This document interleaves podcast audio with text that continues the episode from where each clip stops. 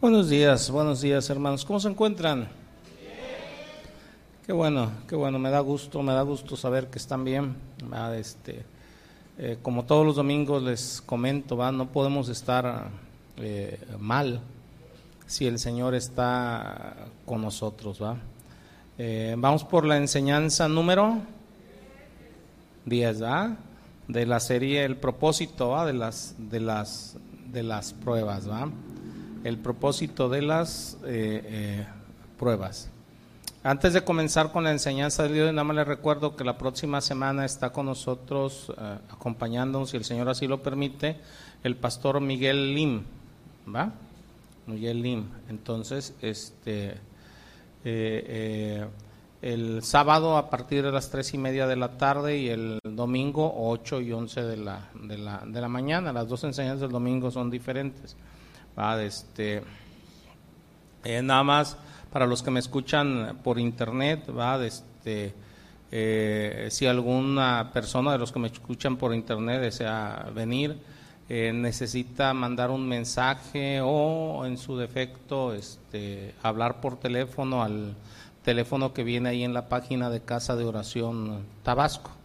¿verdad? O sea, ¿por qué? Pues por motivos obvios de la pandemia, ¿verdad? Entonces, este, la realidad es que este, eh, para los que son de, de, casa, o sea, los habituales, pues está contemplado todos los que, los que, eh, los que vienen habitualmente, ustedes que están aquí habitualmente, o sea, está contemplado todo, pero sí eh, para alguien que quiera visitarnos o algo, para que nadie se, se sienta ofendido o algo, necesita ser primeramente por, por cita, ¿va? O sea, para ver el, el cupo que se pueda eh, tener, ¿va? Este, eh, digo, les eh, comento a los que me escuchan principalmente por, por internet, ¿va? Este, porque pues aquí en, en, en, en, nuestro estado Tabasco estamos en semáforo naranja, ¿va?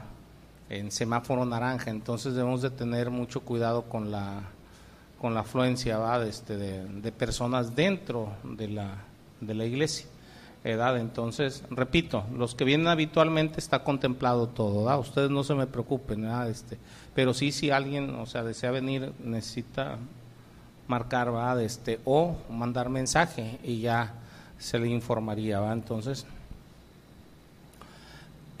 vamos por la enseñanza del día de hoy.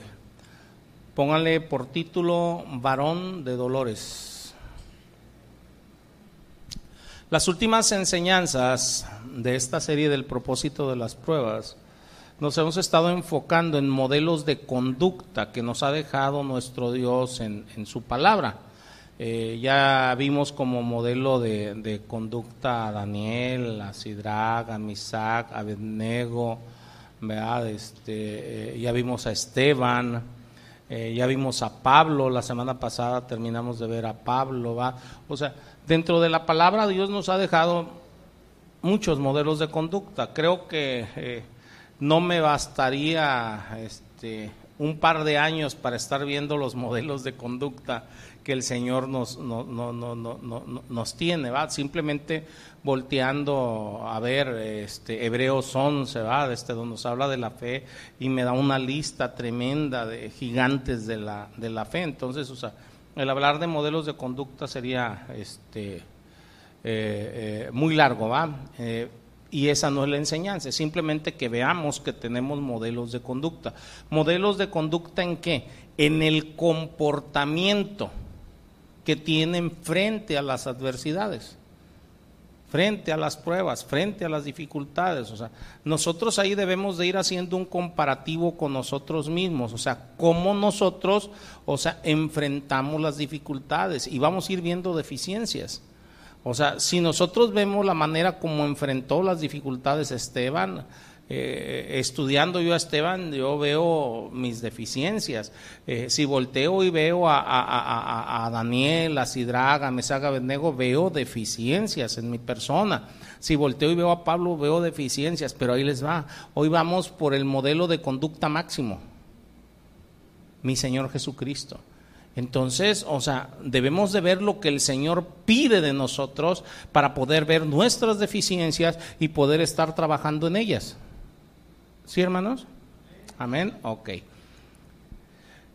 Cuando hablamos de mi Señor Jesucristo como modelo de conducta, escúchenme bien, frente al sufrimiento, si nos estamos, ese es el punto de estos modelos de conducta, frente al sufrimiento, o sea, cómo responden frente al dolor, frente al sufrimiento, edad, este, eh, eh, eh, si vemos a mi Señor Jesucristo, antes de empezar con ello, déjenme decirles, si realizásemos una encuesta, simplemente a la gente que va pasando aquí por la calle, que alguno de ustedes salga a hacer una encuesta, ¿verdad? Una encuesta aleatoria, ¿verdad? Este, a la sociedad en general. Ya ven que ahorita son muy este, socorridas las encuestas, ¿va? Este, eh, eh, eh, si hiciéramos una encuesta con respecto a sus ideas e imágenes que tiene cada quien sobre mi Señor Jesucristo, creo que estaría muy variada la respuesta. O sea, ¿cómo ves? ¿Qué idea tienes sobre Cristo Jesús? O sea, ¿qué imagen te viene a tu mente cuando hablamos de, Cristo Jesús? porque eso influye mucho en la opinión que podamos tener, la imagen que tenemos de él. Miren, les voy a decir algunas.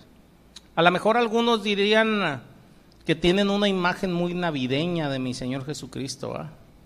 ¿Por qué digo muy navideña?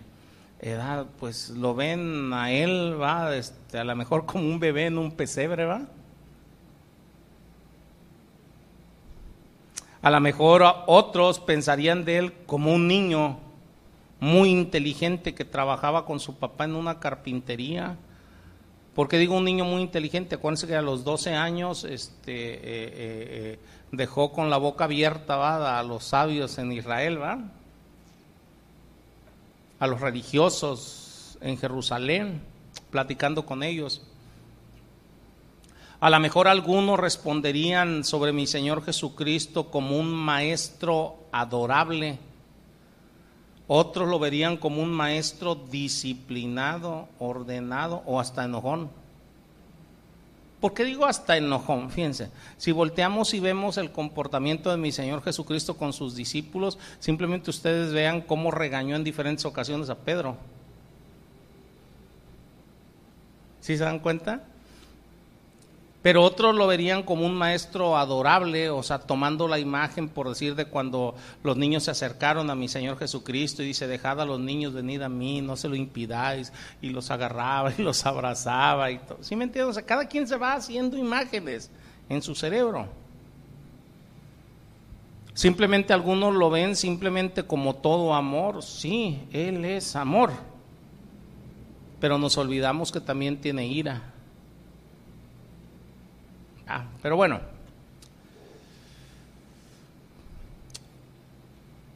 Otros verían a mi Señor Jesucristo como un curandero compasivo.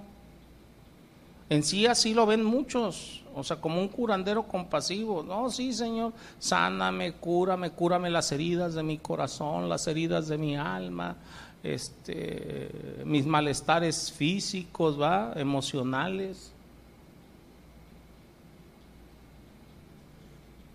Que incluso dentro de las sanidades que aplicas, no, pues, tú tienes el poder para resucitar muertos, otra vez, o sea, unos tienen esa imagen, o sea, preferencialmente de él, o sea, toman una imagen preferencial dentro de lo que opinan sobre mi Señor o cómo lo ven.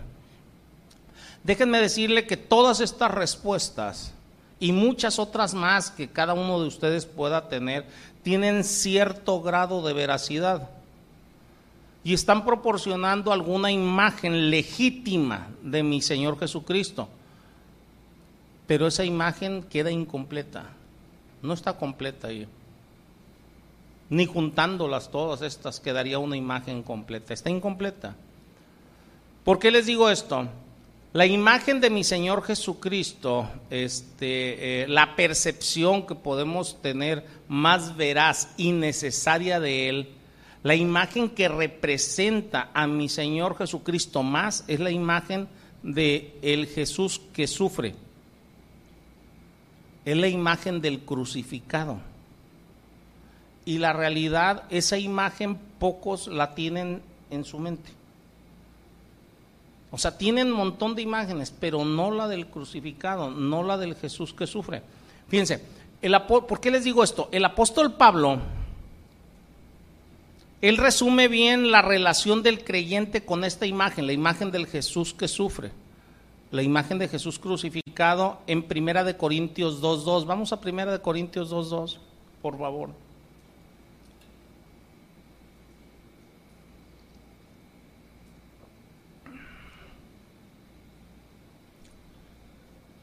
¿Ya lo tienen, hermanos? Fíjense lo que dice, dice, dice Pablo, él está diciendo a los de Corinto, dice, pues me propuse no saber entre vosotros cosa alguna, sino a qué dice allí. Y a este crucificado. ¿Cuál es la imagen que quería proyectar Pablo a los de Corinto? A Cristo, pero a Cristo crucificado. O sea, él quería mostrar la imagen de el Jesús que sufre y el sufrimiento lo llevó a tal grado de estar crucificado. No quería proyectar la imagen del sanador.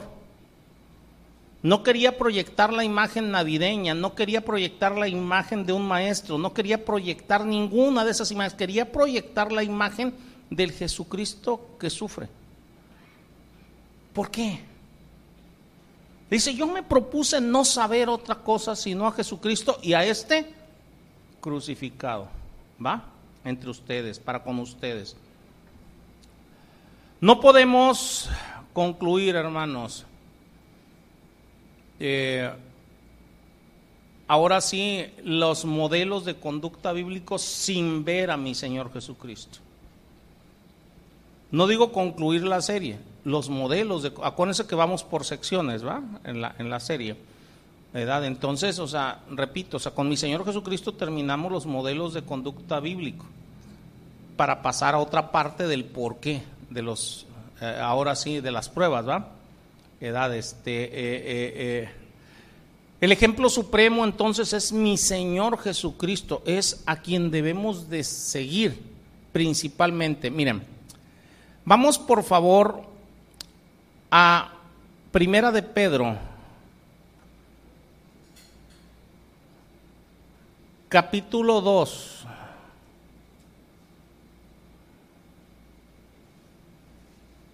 Versículos del 19 al 23.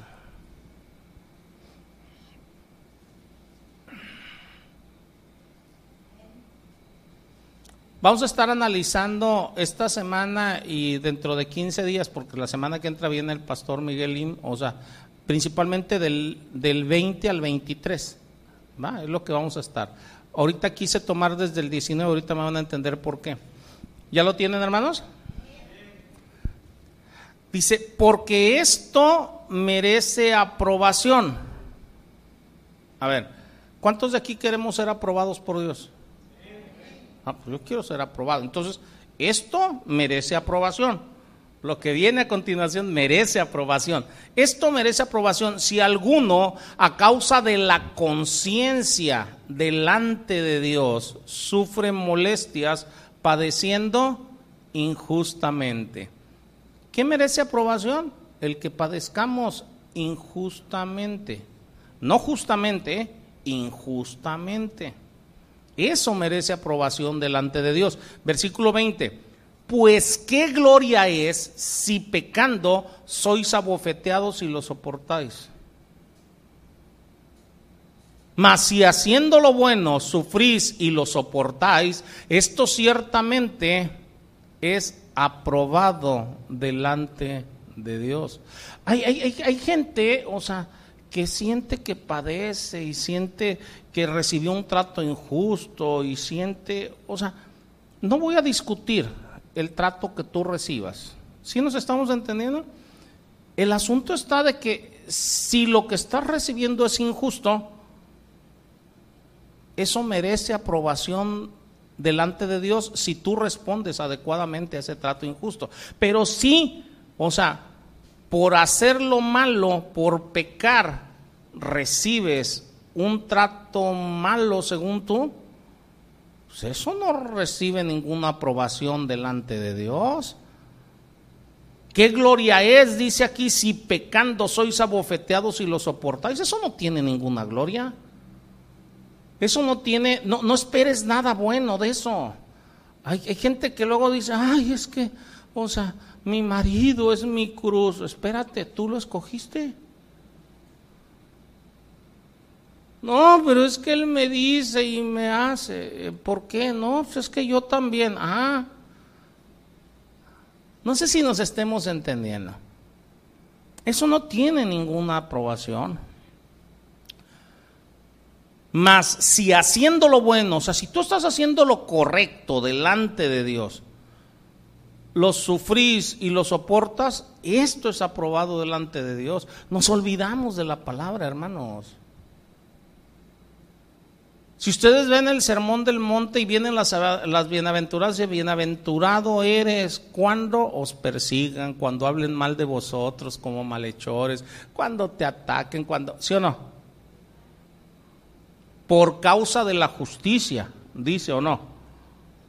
No por causa de cualquier cosa, por causa de la justicia, por obrar rectamente.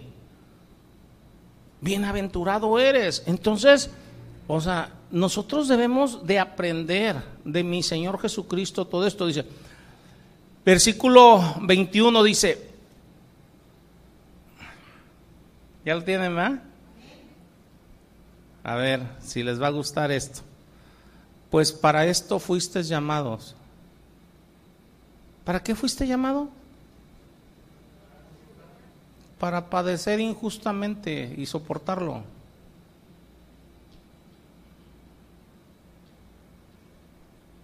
No lo saquen de contexto, véanlo junto con el versículo este, 20. Eh, eh, Para esto fuiste llamados. Y te da el por qué, dice, porque Cristo padeció por nosotros dejándonos ejemplo para que sigáis sus pisadas. O sea, aquí es donde partimos el tema de hoy. O sea, mi Señor nos ha dejado ejemplo. Él es el único que realmente ha padecido injustamente en este mundo. ¿Por qué digo realmente? Ahorita nos vamos a meter de lleno a eso, pero le voy a decir una cosa, Él nunca pecó. Todos los que estamos aquí hemos pecado.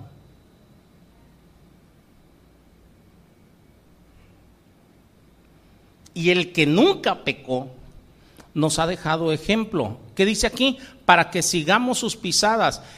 Ahora, Versículo 22 dice, el cual no hizo pecado, ni se halló engaño en su boca, quien cuando le maldecía no respondía con maldición, cuando padecía no amenazaba, sino que encomendaba la causa al que juzga justamente. Qué tremendo. Si empezamos a analizar estos versículos de Pedro, vamos a partir de aquí los cristianos estamos en desacuerdo con el mundo. ¿Se acuerdan cómo hablábamos de, Pablo? O sea, que tenía este, eh, ataques de los de adentro, de los de afuera. O sea, ¿por qué? Porque siempre va a haber gente del mundo dentro de la iglesia y fuera de la iglesia. Aún entre los líderes va a haber gente del mundo. Entonces, según Pedro, el verdadero cristiano está en desacuerdo con el mundo. Sencillamente porque ha sido llamado por Cristo. Ahora, cuando nosotros nos mantenemos fieles a Cristo, tarde que temprano vamos a sufrir alguna forma de rechazo, de castigo, de crítica o de persecución injusta. Tarde que temprano. Ayer platicaba con unos eh, miembros de aquí de la iglesia, una plática con ellos. Este, estábamos hablando precisamente de la justicia. Estábamos hablando de, eh, en base a, primera de, Juan, ¿va? ¿Sí, ah? Donde nos dice que nosotros vamos a ser justos como nuestro Padre Celestial es justo y que pues ahí se nota realmente quién ha nacido de nuevo cuando se practica la justicia. Entonces yo, les ponía ayer un ejemplo a unos hermanos con los que estaba platicando, le digo, ¿qué tanto aplicamos la justicia? Le, ponía un ejemplo a un hermano en particular, le decía, oye hermano, eh, le, dije, hermano, este, te voy a poner un ejemplo, le digo, ¿qué, ¿qué te parece? O sea, este, le digo, como ejemplo, que tu hijo caiga a la cárcel por ladrón. Y lo llevan ante el juez. Pero ahí les va el asunto. Le digo, pero el juez eres tú. ¿Qué harías? A ver qué harían ustedes, hermanos.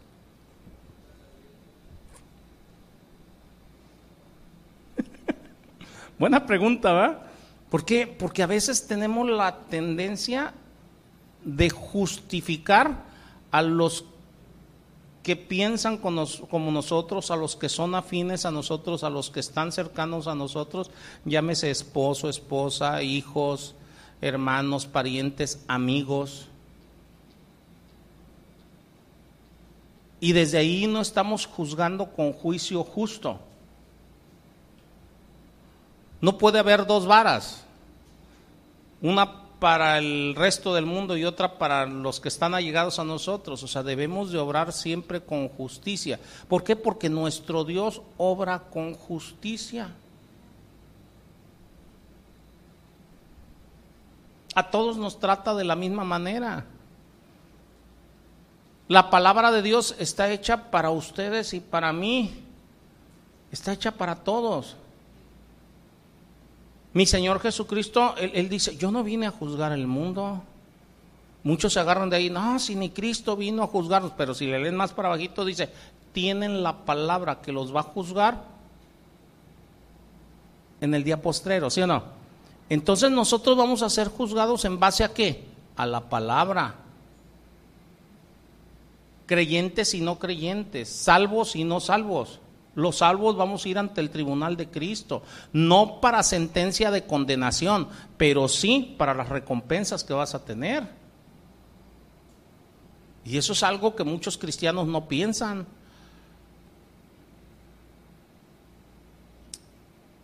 Cuando nosotros entendemos esto, ayer les daba un versículo en particular. El, que habla de Caín y Abel es capítulo 3, ¿qué? Versículo, ¿eh? Versículo 12. A ver, vean primera de Juan 3,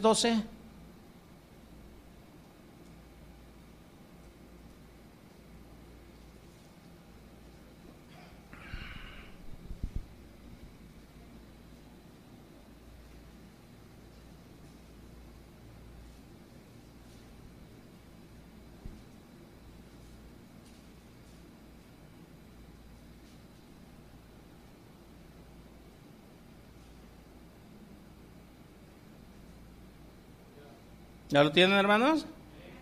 Dice, no como Caín, que era del maligno y mató a su hermano. ¿Sí ese se va? Dice, ¿y por qué causa le mató? O sea, ahí viene la pregunta, ¿por qué causa le mató? Dice, porque sus obras eran malas y las de su hermano eran justas. Fíjense bien, o sea, si ustedes lo analizan, o sea, no hubo una razón del ataque. No hubo, no, es que me robaste la herencia. Vamos siendo como, como cuando este eh, eh, eh, dijo a, ¿va?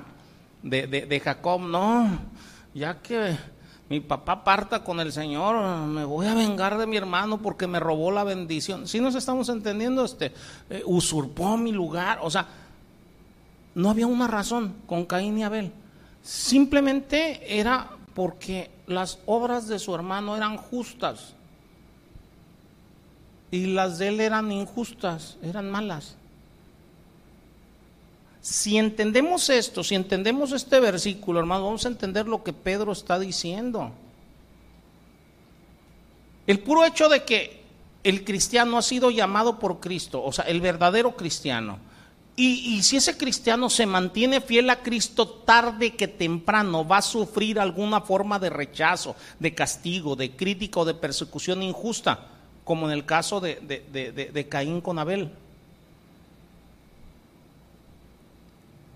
Por el puro hecho de ser cristiano, por el puro hecho de hacer lo correcto delante de Dios, el verdadero cristiano ofende al mundo.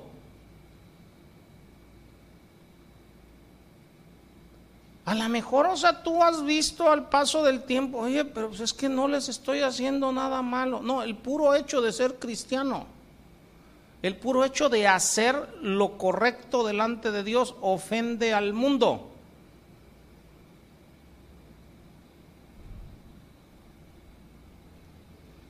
Y ofendemos más al mundo cuando adoptamos esa postura de justicia, cuando manifestamos un estilo de vida que refleja a Cristo, ofendemos más al mundo. Supongamos, yo no digo que ninguno de ustedes, ¿eh? supongamos que hay alguno de ustedes, o sea, que no es verdaderamente cristiano todavía que a lo mejor está en proceso, ¿ah? o sea, de nacer de nuevo, supongamos. Ah, ok, la conducta de un verdadero cristiano te va a ofender.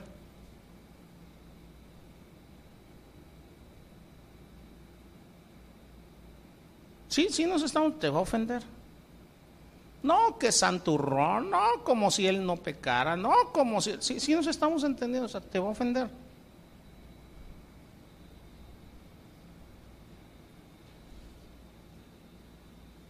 Ustedes analícenlo en su vida, o sea, mientras ustedes más se quieren apegar al Señor, más ofenden a los que le rodean.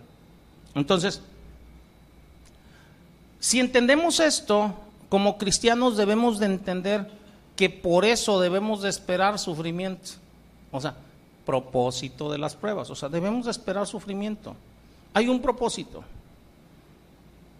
El propio Jesús, nuestro Señor Jesucristo, este, eh, eh, eh, les dio su palabra a los creyentes que si se unían con él iban a provocar la hostilidad del mundo. En Juan, en el Evangelio de Juan, capítulo 15, del 18 al 21, vamos por favor para que lo vean.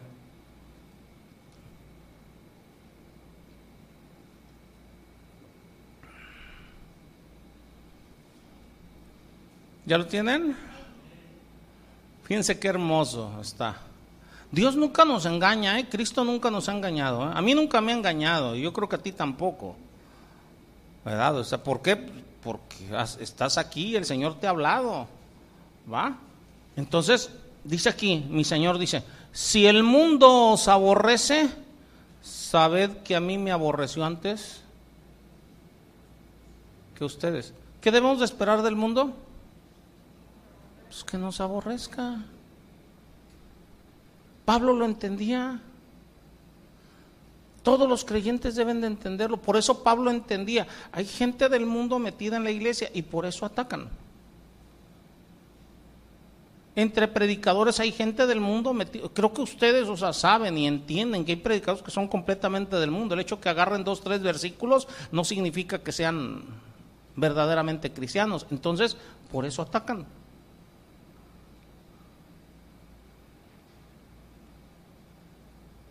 Mi Señor es muy claro, si el mundo os aborrece, sabed que a mí me ha aborrecido antes que a vosotros. Si fueras del mundo, el mundo amaría lo suyo, pero porque no sois del mundo, antes yo os elegí del mundo, por eso el mundo os aborrece. Acordaos de la palabra que yo os he dicho, el siervo no es mayor que su Señor. Si a mí me han perseguido, también a vosotros os perseguirán. Si han guardado mi palabra, también guardarán la vuestra. Mas todo esto harán por causa de mi nombre, porque no conocen al que me ha enviado. O sea, ¿por qué van a hacer eso? No, miren, Pablo lo dijo de esta manera, nuestra lucha no es contra carne y sangre. Nunca se tomen un ataque hacia ustedes como algo personal.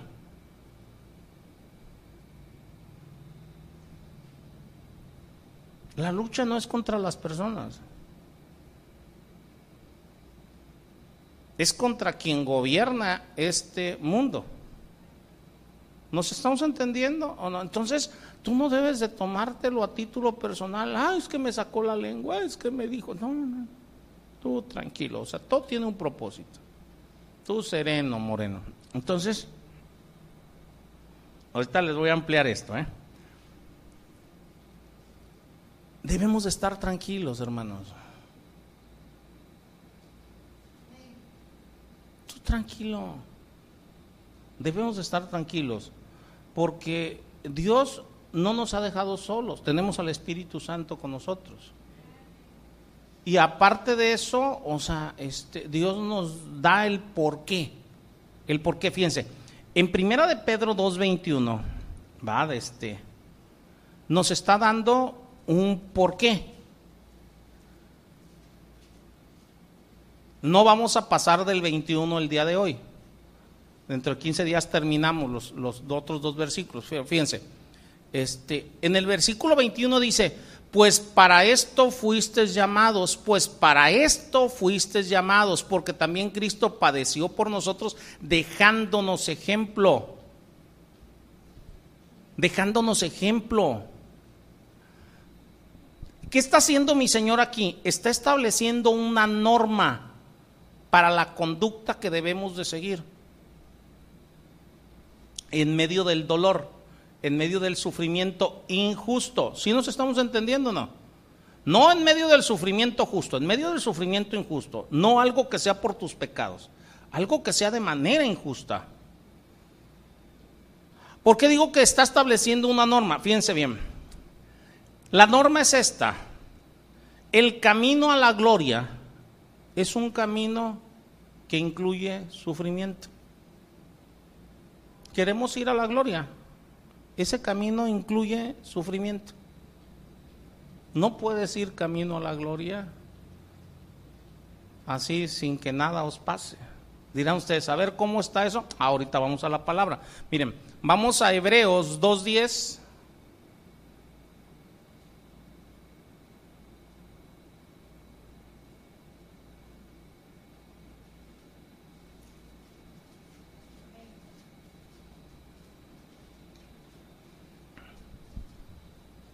¿Ya lo tienen? Porque convenía, dice así, ¿va? O sea, es algo que conviene o no. Bueno, porque convenía a aquel por cuya causa son todas las cosas y por quien todas las cosas subsisten. O sea, a mi Señor Jesucristo, dice, que habiendo de llevar muchos hijos a la gloria, o sea, nosotros ¿Somos hijos o no? Y Él nos quiere llevar a la gloria, ¿o no? Ok. Que habiendo de llevar muchos hijos a la gloria, perfeccionase por aflicciones al autor de la salvación de ellos. Ok. El Padre tenía que perfeccionar por, por medio de las aflicciones, por medio del dolor, al autor de la salvación, o sea, mi Señor Jesucristo, o sea, para llevarnos nosotros a la gloria. Y si ustedes juntan esto con el versículo 21, dice, pues para esto fuisteis llamados, porque también Cristo padeció por nosotros, o sea, haciendo referencia ahorita a, a Hebreos 2, dice aquí, dejándonos qué? Ejemplo mi Señor Jesucristo padece dejándonos ejemplo para que nosotros sigamos sus pisadas. Si nos estamos entendiendo, nos está dejando ejemplo de cómo comportarnos delante del dolor, del sufrimiento. Por eso es que el camino a la gloria, Él nos está llevando a la gloria, es un camino que incluye sufrimiento. No para todos en la misma magnitud. No para todos con la misma intensidad. Dios no te va a dar algo que no puedas soportar, pero el sufrimiento nos incluye a todos. Si no, no, no nos estaría pidiendo que sigamos el ejemplo de comportamiento delante del dolor y del sufrimiento. ¿Sí nos estamos entendiendo o no? Allí mismo en Hebreos capítulo 5, versículo 8 y 9.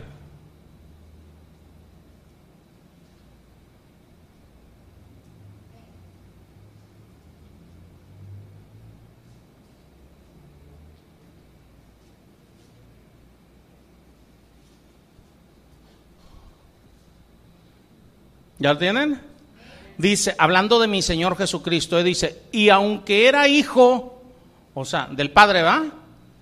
Aunque era hijo, por lo que padeció, aprendió qué. ¿Cómo creen que vamos a aprender la obediencia nosotros?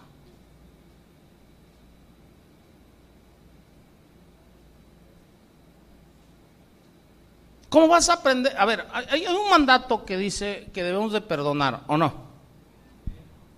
Hay un mandato que dice que debemos de amar a uno a los enemigos, ¿o no? Ok, ¿cómo vas a aprender a amar a tus enemigos si no tienes ninguno? O sea, yo no voy a andarme haciendo enemigos, no sé si nos estemos entendiendo. Esos solitos salen, pero debe de haberlos para que yo aprenda a amarlos. ¿Cómo voy a aprender a perdonar si no hay ataques? Y más si no hay ataques injustos. ¿Cómo? Pero luego nos sentimos bien, no, es que me dijo y yo no le hice nada y eso, ah, no estás aprendiendo a perdonar. Ok, pues ahí estás padeciendo. Y por medio del padecimiento vas a aprender qué. Bueno, Versículo 9 dice, y habiendo sido perfeccionado, vino a ser autor de eterna salvación para todos los que le obedecen. Tremendo, ¿ah? Tremendo.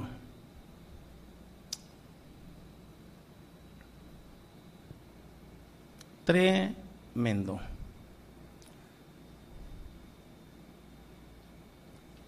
Fíjense, en Mateo 10, versículos del 21 al 25, el Señor nos lleva a cosas, o sea, que posiblemente tengamos que pasar, no que necesariamente tengamos que pasar. ¿Sí? Dice, el hermano entregará la muerte al hermano hermanos de sangre,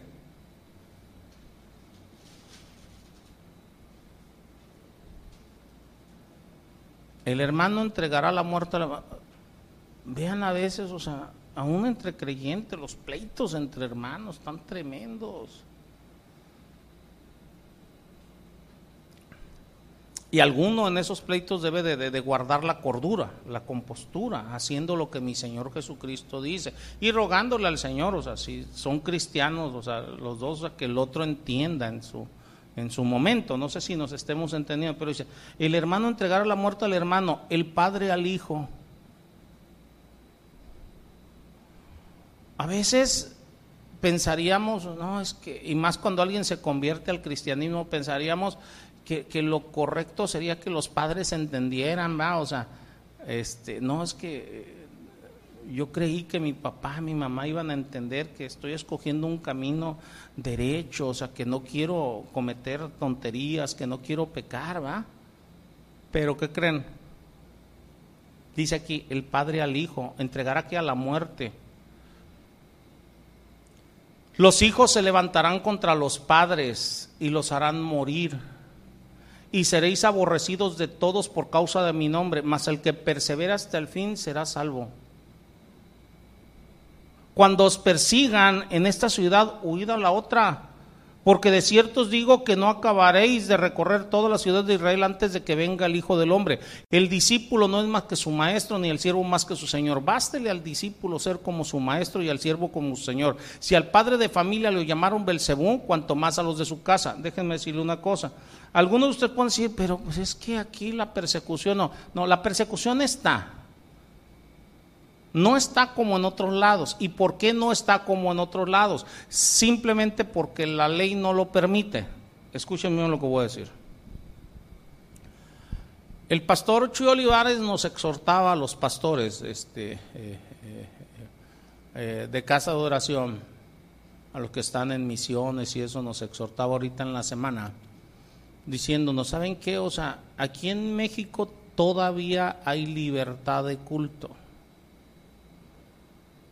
Nos decía, aprovechen mientras puedan predicar con la libertad que todavía se puede predicar aquí en México.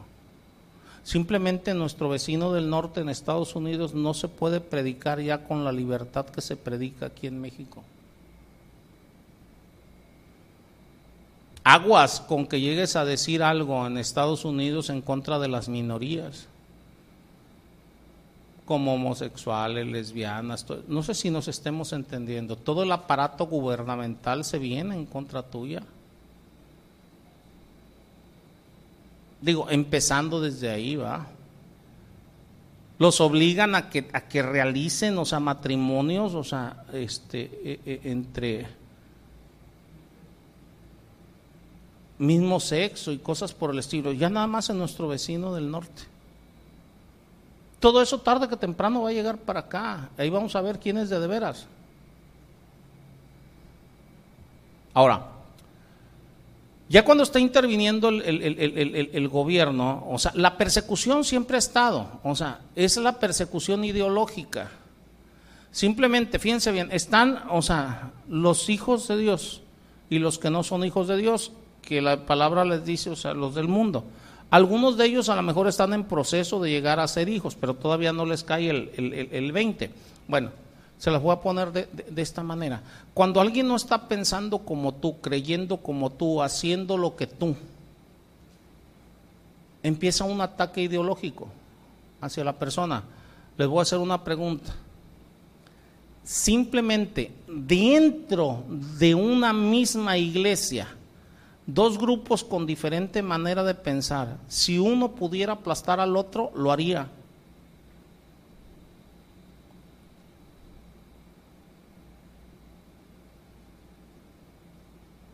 ¿Sí me entienden?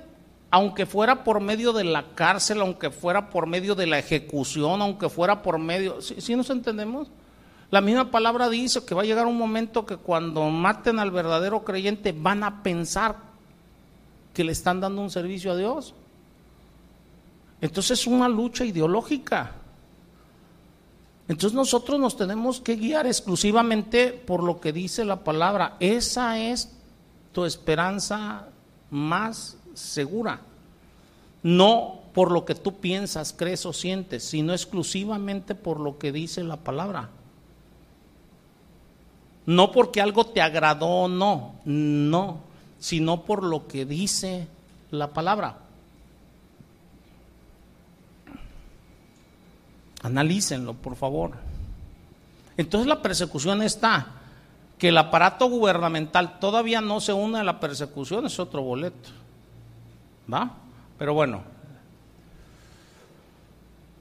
Cuando un creyente, cuando un cristiano, cuando alguien que realmente es un cristiano está experimentando una prueba o está pasando por un periodo de sufrimiento, muchos cuando empiezan, ¿eh? se hacen esta pregunta, ¿por qué? ¿Por qué me sucede esto a mí? ¿Qué, mal estoy haciendo yo para merecer esto? Entre otras preguntas, pero normalmente estas son las preguntas, ¿va? Este, eh, ¿por qué? Yo no les he hecho ningún mal, yo no esto, yo no... Ok. Este tipo de preguntas, hermanos, normalmente se formulan al comienzo de una prueba, cuando va comenzando una prueba. ¿Por qué digo cuando va comenzando? Miren, cuando tú no estás firme en algún momento de tu vida, cuando llegan y, te empujan y no estás firme, cualquier movimiento te desbalancea, ¿o no? Ok, cuando llega una prueba, cuando tú no estás esperando, te va a desbalancear. Cuando tú estás esperando las cosas, ya no te desbalancea tan fácilmente. Entonces, normalmente los cristianos cuando les empiezan a llegar las pruebas, estoy hablando no por causa de pecado, ¿eh? aguas. Debemos de aprender eh, diferencia entre el dolor que viene después de que pecas, va por causa de tu pecado, o sea, y el dolor que viene por una prueba que no es por causa de pecado. Las pruebas no son por causa de pecado, puntualizo, porque luego van a decir, ay, ¿cómo sufro? Sí, pero a lo mejor por tus cosas, ¿va? Entonces, no, no, no, tengamos cuidado con esto. Entonces, cuando viene la prueba, siempre viene con un propósito. Y cuando nosotros alcanzamos a percibir el propósito, ya pasó tiempo con la prueba. Entonces por eso digo que normalmente al principio de la prueba es cuando empezamos a formularnos preguntas. ¿Por qué? Yo no hago nada, no hice nada malo. ¿Qué hice yo para merecer esto? Entonces,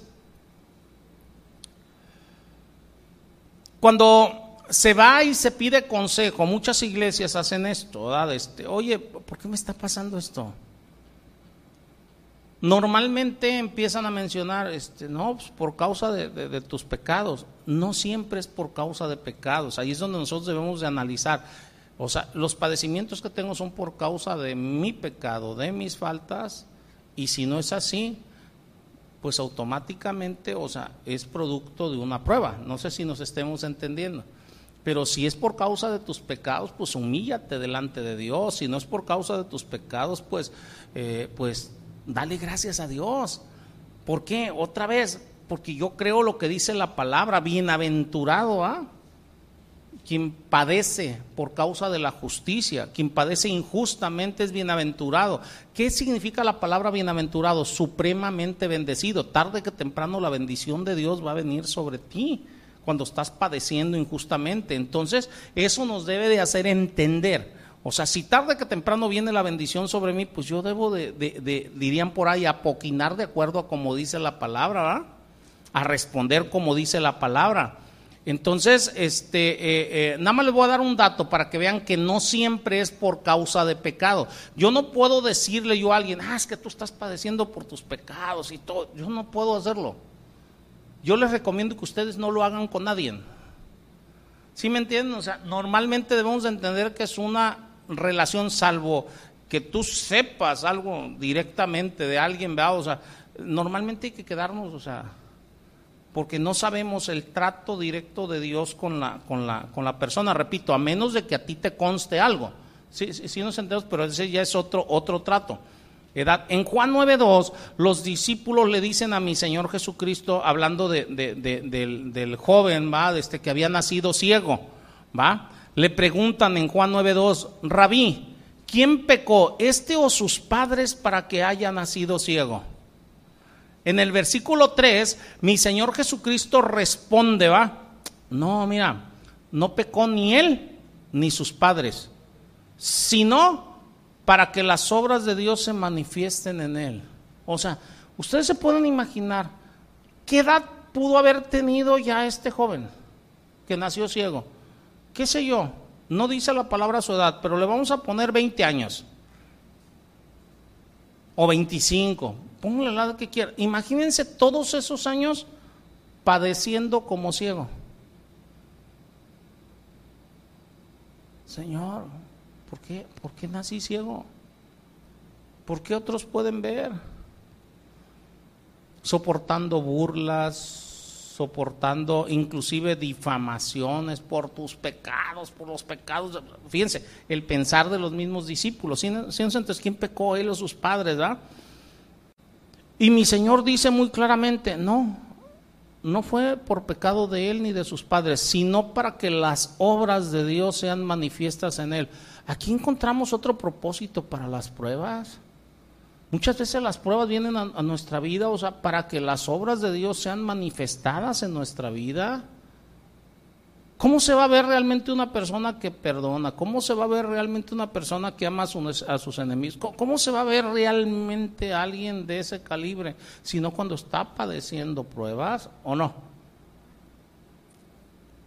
Analícenlo, por favor. Lo mismo pasó con Elifaz, Bildad y Sofar con Job. Ellos estaban equivocados en sus valoraciones impertinentes eh, de la situación que estaba pasando Job. Entonces nosotros no podemos juzgar a la ligera a alguien que está padeciendo, a alguien que está sufriendo. Te digo, a menos que a ti te conste algo. Entonces, mi Señor Jesucristo, regresándonos al tema, en su propio sufrimiento y muerte, Él constituye el máximo ejemplo de la realidad de que alguien puede estar completamente, escúchenme bien, en la voluntad de Dios y al mismo tiempo no pecar. ¿Qué dice la palabra de mi Señor Jesucristo? Él no pecó. Él nunca violó la ley. Y sin embargo veamos cómo padeció. Mi Señor Jesucristo tuvo sufrimientos tremendos y nunca pecó. ¿Y qué dice la palabra? Bástele al discípulo ser como su maestro. Si él padeció tremendas cosas sin haber pecado nunca, ¿qué podemos esperar tú y yo? Si tú esperas que nunca te pase nada o que nadie te ofenda o que estás equivocado, hermano. Créeme, estás mal. Y más si te llamas cristiano. ¿Sí nos entendemos? Yo se los he dicho inclusive a ustedes, hablando aquí de, dentro de la iglesia. Cuando alguien llega y me dice a mí, pastor, fíjese que quiero congregarme aquí, le digo, haz oración. Si el Señor te quiere aquí.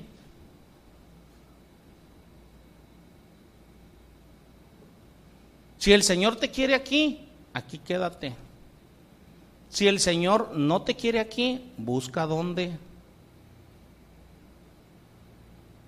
A nadie le digo, no, aquí, mira, esta es la mejor opción. No, no, no, no. O sea, yo creo firmemente que el Señor tiene muchos servidores. Si nos estamos entendiendo, o sea. Pero es donde te está plantando el Señor. Si el Señor te está plantando aquí, aquí quédate. Y ahí siempre les añado cuando me dicen, ya oré. Y el Señor me dijo que aquí, ah, perfecto. Entonces les doy la segunda parte, le digo, porque tarde que temprano yo o otro dentro de la iglesia vamos a hacer o a decir algo que no te guste.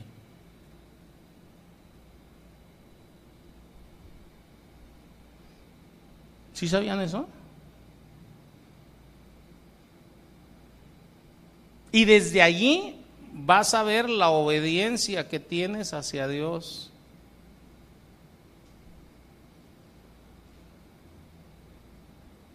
Si Dios te dijo aquí, ¿qué vas a hacer? No, es que ya recojo mis canics, ya me voy. Entonces, ¿quién está siendo desobediente? ¿Si lo notan o no? O sea, debemos de aprender a ser sabios. ¿Por qué? Porque tarde que temprano va a haber roces. Nos olvidamos que la iglesia es una familia, una familia más grande, es una extensión de tu familia. Si en tu familia, con tu papá, con tu mamá, con tus hermanos, hay roces o no. En la extensión que es la iglesia, o sea, va a haber roces. Entonces, cuando una persona está sufriendo, está padeciendo dentro de la voluntad de Dios, puede ser dotado de un modo supremo y ser usado inclusive por Dios en el ministerio y ser perfectamente justo y obediente para con Dios, experimentando al mismo tiempo un dolor y sufrimiento tremendos. ¿eh? O sea, estoy tomando el ejemplo de mi Señor Jesucristo como máximo ejemplo de, de sufrimiento, de dolor. Mi Señor Jesucristo, que nunca conoció pecado, nunca hizo pecado, fue ejecutado como un criminal. tuvieron que buscar acusaciones falsas en contra de él, ¿o no?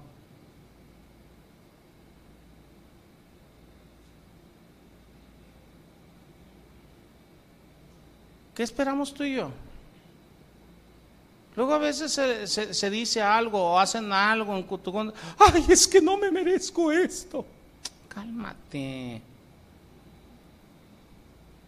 Mi Señor Jesucristo es el único que no se merecía absolutamente nada, Él nunca pecó.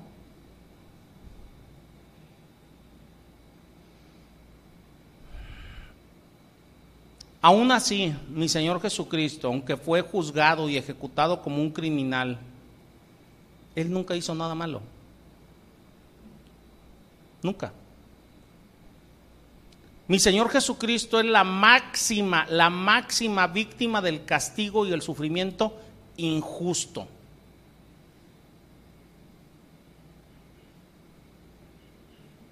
Es la máxima víctima. Digo, por si en, alguna ocasión tú puedes decir, es que es injusto, piensa en Cristo. y vas a ver qué tan injusto es lo que te pueda estar pasando. Y cuando pienses en Cristo, piensa en cómo reaccionó Él, que todavía no nos metemos a las reacciones de mi Señor Jesucristo. Mi Señor Jesucristo, siendo la máxima víctima del trato injusto, Él nos proporciona la norma de cómo responder ante el trato injusto.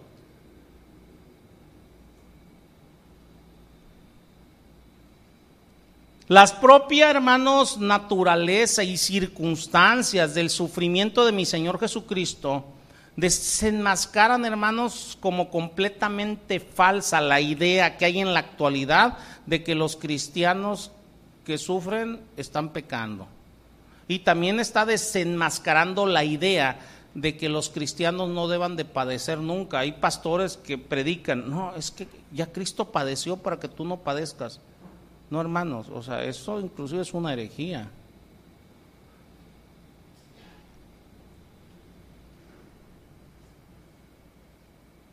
Yo como cristiano, un hombre imperfecto, yo, ¿cómo puedo esperar librarme de los sufrimientos en este mundo? No, no debo de esperar eso.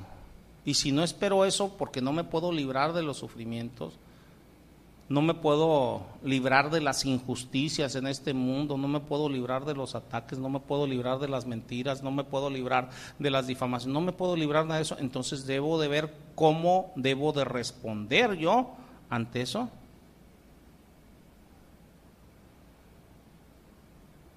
La base de la enseñanza, primera de Pedro 2, del 20 al 23, nos demuestra que no nos podemos librar. Porque para eso fuimos llamados, ¿o no dice así? Entonces no nos podemos librar. La teología entonces, hermanos, de cero sufrimiento, si se lleva a su extremo lógico, debe argumentar entonces que mi Señor Jesucristo estaba fuera de la voluntad de Dios por todo lo que padeció o no. Y no hay nadie más que mi Señor Jesucristo que pudiera estar 100% en la voluntad del Padre. Regresemos a primera de Pedro 2.21, hermanos.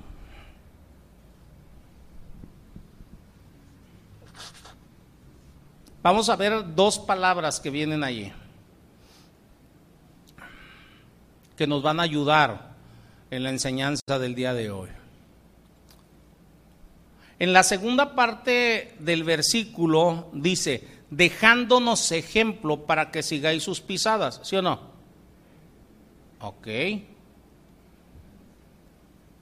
La palabra griega allí para ejemplo es upogramos, con H, upogramos.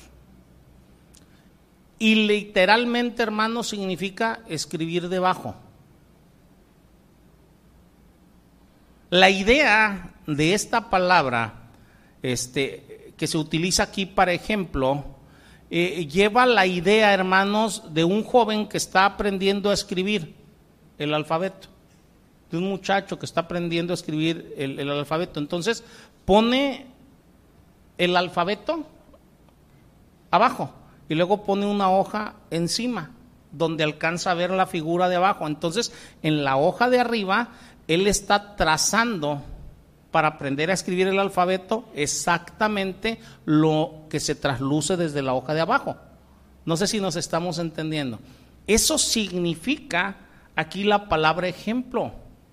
Entonces, cuando nos está diciendo aquí que mi Señor Jesucristo nos, dejó ejemplo, ¿va? Dejándonos ejemplo nos está diciendo, para que copiemos con exactitud, así como se copia un alfabeto, como se copia algo este, e, en una hoja de abajo, debemos de copiar con exactitud lo que mi Señor Jesucristo hace en el momento de estar padeciendo, para actuar como Él actúa. No sé si nos entendemos. Esto es lo que significa esto. Entonces, Mi Señor Jesucristo es el modelo a copiar en la medida que nosotros experienciamos sufrimiento. Es el modelo a copiar en cómo manejar el sufrimiento, el dolor. Ahora, la palabra pisadas es el equivalente griego de ichnos y significa línea de huellas o pistas. Así, eso significa. Entonces, nosotros nos está diciendo que debemos de copiar la manera en que mi Señor Jesucristo hace las cosas en el momento del dolor, del sufrimiento, edad, este, la manera como Él responde siguiendo sus pistas. Y aquí es donde me regreso con lo que les dije hace rato, porque el camino a la gloria que mi Señor Jesucristo transitó es el camino de la justicia y el camino de la justicia en un mundo injusto como en el que nosotros vivimos es también el camino de un sufrimiento injusto. Nosotros no estamos en un mundo justo, este mundo está lleno de injusticias. Donde ya no vamos a sufrir injusticias es cuando estemos con Él allá. ¿Sí nos estamos entendiendo? Si nosotros queremos estar, hermanos, en el camino correcto, tenemos que seguir sus pisadas. Respondiendo ahora sí ante las situaciones que se nos presenten conforme a su ejemplo, calcando punto por punto la manera como él reacciona. Qué tremendo. Esta idea, hermanos, la podemos ver en paralelo, ¿verdad? Este, con la amonestación de Pablo. Pablo en segunda de Timoteo 3:12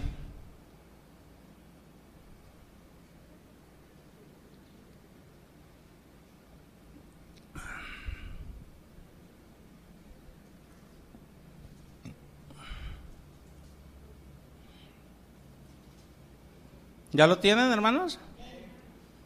Dice aquí, y también, ¿también qué, hermanos? Todos los que quieren vivir. ¿Todos, ah? A mí me sorprende esto, ¿eh? esta palabra. También todos, todos los que quieren vivir piadosamente en Cristo Jesús padecerán persecución. No dice uno sí y otros no. Si tú quieres seguir el ejemplo de mi Señor Jesucristo, vas a padecer injustamente. Repito, no todos con la misma intensidad, porque Dios no nos va a dar algo que no podamos soportar. Si nos estamos entendiendo, aún entre los mismos apóstoles, no a todos les dio lo mismo, porque no todos podían soportar lo mismo. No sé si nos estemos entendiendo en eso, ni con los discípulos. O sea, Dios a cada quien le da la medida justa de lo que puede soportar y lo que necesita cada quien para ir tratando con, la, persona. Pero todos tenemos que padecer persecución de una o de otra manera. ¿eh? Creo que ya vimos lo de persecución hace rato. ¿está? Aunque no la tenemos físicamente, pero sí hay una persecución ideológica. Entonces, no todos los cristianos, repito, van a sufrir de la misma manera ni al mismo grado, pero aquellos que tratan de transitar el camino de justicia que lleva a la gloria, van a encontrar pruebas, adversidad y van a encontrar sufrimiento. Ahora, junto con este paralelo con, con lo que dice Pablo, vamos a ver otro paralelo entre lo que escribe Pedro, ahí en lo donde estamos sacando la base de la enseñanza, en 1 Pedro 2, versículo 22 y 23. Acuérdense que estamos viendo desde el 20, pero en los versículos 22 y 23 hay paralelos con Isaías 53. O sea, ahí vienen partes que Pedro sacó de Isaías 53. Y aquí nos proporciona una mirada más de cerca de la manera como padeció mi Señor Jesucristo. El apóstol Pedro cita parcialmente la versión Septuaginta en el Antiguo Testamento griego. La, versión Septuaginta es la de los 70 sabios de Babilonia, la versión que está citando este Pedro. En Isaías 53, versículo 9, allí describe la reacción general de mi Señor Jesucristo ante el trato injusto. La primera parte que cita Pedro en realidad es una paráfrasis, o sea, de, Isaías, o sea, de Isaías ahí en la Septuaginta. Cuando dice allí pecado, o sea, él que no conoció pecado, el apóstol bajo la inspiración del Espíritu Santo está planteando sencillamente lo que él sabía de los traductores de Isaías. Va, este, primeramente en los traductores de Isaías en la versión Septuaginta dicen él no hizo pecado. En Isaías 53, 9, él no hizo pecado. En el versículo 22 es lo mismo que está diciendo, el cual no hizo pecado. ¿Sí nos estamos entendiendo no? No hizo pecado. Entonces, mi Señor Jesucristo reaccionó a las circunstancias más difíciles de persecución injusta. Repito, Él no pecó. Y él reaccionó con dignidad perfecta y con un comportamiento humilde. Y es la manera como nosotros debemos de buscar reaccionar. No va a ser fácil, pero debemos de buscar reaccionar de esa manera. Fíjense, cuando nosotros estamos recalcando el planteamiento de la impecabilidad de mi Señor Jesucristo, Pedro cita la última frase de Isaías 53.9, que dice, ni hubo engaño en su boca la está citando en el versículo 22 de, Primera de Pedro, ¿va? De este eh, capítulo 2, ¿va? Dice, no hizo pecado ni se halló engaño en su boca. ¿Por qué dice Pedro esto? Tomando de, cita Isaías 53. El primer lugar, escúchenme bien hermanos, donde se muestra el pecado en el ser humano es en la boca por lo que hablamos, cómo reaccionamos. Tú nada más volteate a ver, o sea, ¿cómo reaccionas? Tú te puedes justificar después, no, es que me molesté, me ofusqué, me, me, dijeron, me esto, me sacaron la... No, no, no, no. El asunto es, o sea, la primera muestra de pecado en una persona es lo que sale por tu boca. Mi Señor Jesucristo nos ha enseñado en los evangelios que lo que hay en el corazón se habla a través de la boca. Lo que sale de la boca, del corazón sale. Y esto es lo que contamina al hombre. Porque del corazón salen los malos pensamientos, los homicidios, los adulteros, las mentiras, las fornicaciones, los hurtos, los falsos testimonios, las blasfemias, todo eso sale de dentro de ti y de mí. Entonces, por eso cuando dice aquí, no sea yo engaño en su boca, o sea, no hubo una sola manifestación de pecado en mi Señor Jesucristo. Hay gente que puede decir, es que yo no hago nada malo, y no dices nunca nada malo. Mi Señor Jesucristo nunca hizo ni dijo nada malo.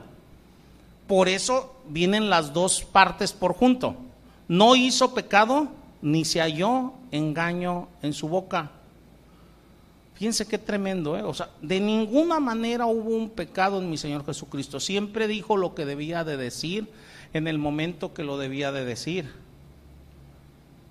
Mi Señor, si ustedes lo quieren ver de esta manera, Él regañó a sus discípulos. En sus regaños nunca hubo pecado. Era lo que necesitaban cuando lo necesitaban reprendió a los fariseos, era lo que necesitaban cuando lo necesitaban, no hubo engaño en su boca, no hubo pecado en lo que dijo. Reprendió duramente a los, a los cambistas Este, que estaban utilizando el, templo para sus negocios, ¿va? inclusive, o sea, este, los sacó a punta de golpes del, del templo, pero ahí les va la parte más sorprendente de mi Señor Jesucristo. Cuando lo atacaban, él nunca respondía, siempre se quedó callado.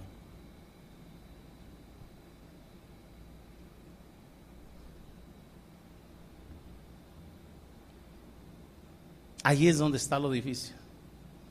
Cuando alguien está diciendo algo injusto o haciéndote algo injusto, normalmente despotricas.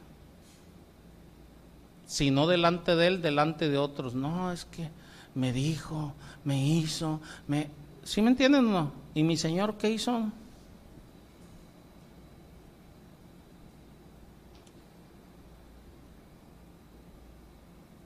De la boca salen muchas cosas, hermanos. Dice la palabra, por poner un ejemplo, no sea que brotando una raíz de amargura contamine a muchos, ¿va? Y dejen de alcanzar, ¿va? La gracia del Señor, ¿va? Dejen de alcanzar misericordia.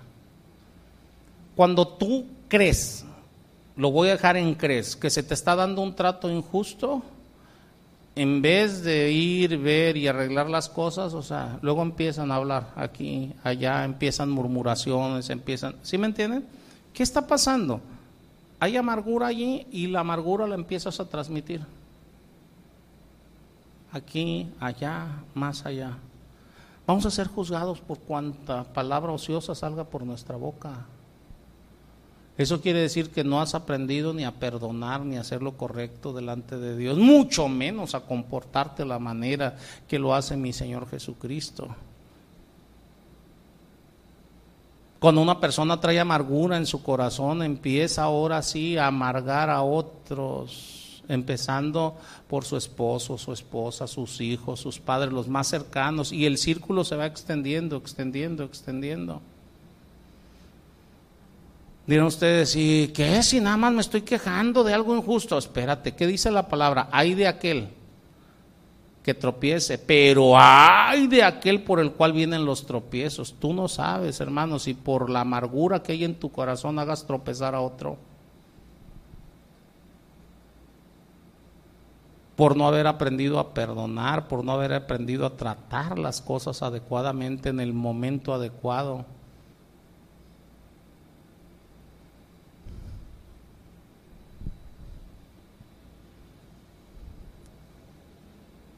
En Isaías 53, lo mismo que dice Primera de Pedro 2:23.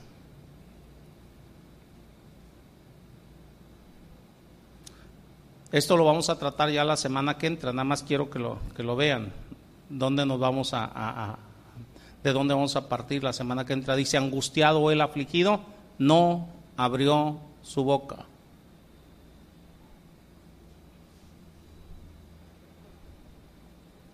Como cordero fue llevado al matadero, como oveja delante de sus trasquiladeros, enmudeció y no abrió su boca.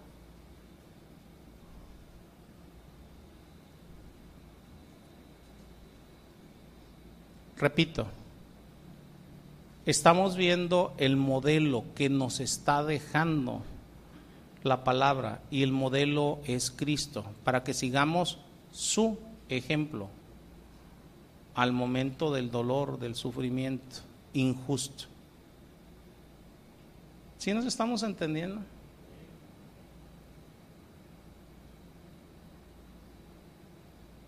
No estoy hablando de algo justo. Acuérdense de dónde parte Pedro. Dice, si por tus pecados eres abofeteado y sufres, eso qué de extraordinario tiene, ¿verdad? Lo que es aprobado delante de Dios es precisamente el comportamiento que nosotros tenemos ante el trato injusto. ¿Cómo nos comportamos? Dentro de 15 días partimos desde aquí, hermanos. Le repito, si tú quieres evitar un trato injusto en tu vida, no lo vas a poder evitar. Pero la palabra me dice, de toda cosa guardada, guarda tu corazón, porque de él mana la vida. Y lo vamos a guardar precisamente, o sea, perdonando, actuando de manera inmediata, aprendiendo a callar, aprendiendo inclusive a comprender. No te bases en que es injusto lo que te sucede, porque estamos en un mundo injusto. Al revés, nosotros, si somos realmente del Señor, nosotros debemos de actuar de la manera más justa posible. Y eso no significa que siempre actuemos de manera justa. Y eso lo pueden ver ustedes con todos los grandes servidores de mi Señor a lo largo de la historia, va. Desde Abraham, o sea, no todo lo que hizo fue perfecto. Moisés, no todo lo que hizo fue perfecto, también se enojó. David. Si tú quieres que el actuar de los demás sea perfecto, primero voltea y ve tu actuar.